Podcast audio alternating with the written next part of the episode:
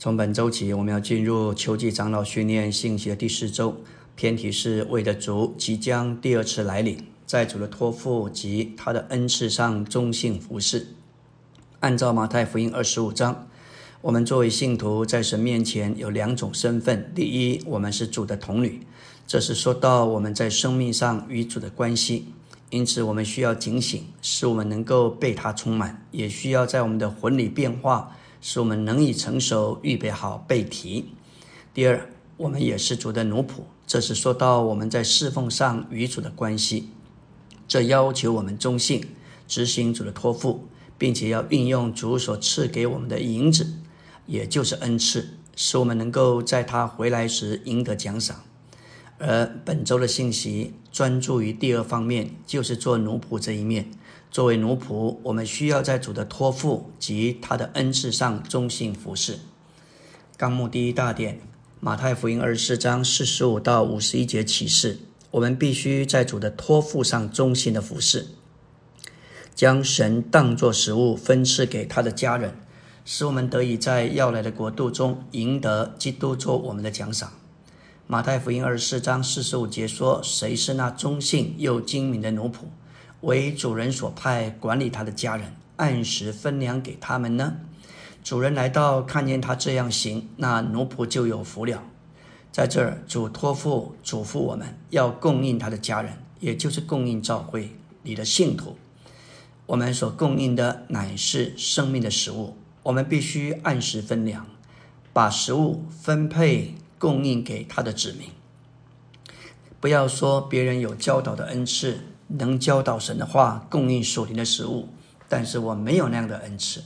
我们常会有所比较，但是所有主的仆人都已经为着他们的使命都领受了恩赐。许多基督徒愿意侍奉主，但是他们只愿意按照他们所看见的需要来侍奉，或者只是按照他们自己的负担和方式来侍奉。但是从马太福音二十四章，我们看见。作为奴仆，我们必须忠于主的托付而来侍奉他。他对他奴仆的托付或嘱咐，乃是要按时分粮给神的家人。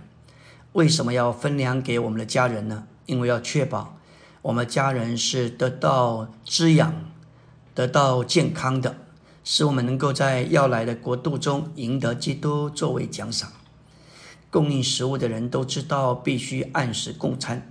在属灵的范围里，我们若是好的仆人，就要按时将生命的供应供给神的家人。每当我们聚在一起，就当按时供应合适的食物给神的儿女，我们的家人。如果我们在主的话上没有够多的殷勤劳苦，就来对人说话，那只能供应一点的点心。要烹煮一顿滋养美味的早餐，都需要我们殷勤。忠心的人就是殷勤的人。我们必须殷勤寻求主的话，使我们预备好来到聚会时能供应美好的食物。按时乃是指着聚会的时间，分粮乃是指将主的话当作食物，将生命供应给神家里的人。他们就是我们的家业。这家业有不同的人。对于罪人，我们所供应合适的食物，乃是基督的福音。供应他们恩典的福音，做他们所需要的食物。他们若是信徒，患了某种的疾病，那么我们就要从圣经上供应合适他们情形的话，来喂养、医治、加强或是唤醒他们。我们若是这样做，就是成为一个忠信又精明的奴仆，能够供应合适的食物给主的家业产业，就是按时分粮给不同的人。我们如何来分粮、分配食物？也就是指着供应神的话，供应基督做生命的供应。神的话，神的话是白纸黑字，本身并不是食物，但是神的话作为灵才是食物。神的话作为赐生命之灵的基督，乃是我们的食物。它具体化并实化在生命的话里。神对他的家人有一个神奇的负担，就是要他们得喂养。特别主即将回来，要得着他的心腹。这心腹来自于建造起来的身体，也就是完全长成的新人。心腹怎么能够预备好呢？新人如何能够长成？就需要忠心的奴仆起来，尽管家的职分，按时分粮给神的儿女，好使他们在生命上能够长大。纲目的第一个终点说到，神有一个家庭行政，一个经纶，就是要将他自己当作食物分赐给他的家人，好使他自己得着彰显。为此，神需要忠信又精明的奴仆做管家。成为供应的管道，管理他的家人，按时分粮给他们。其实，圣经启示我们，神是一位有定旨的神，按照他的定旨有了计划。这个计划的实行，就是他的经纶，也就是他的家庭行政。为了要将他自己分赐到家人里面，因此，神呼召他的信徒，嘱咐他们做忠心的奴仆，管理他的家人，要他们做管家，做供应的管道。按时分粮给他的子民。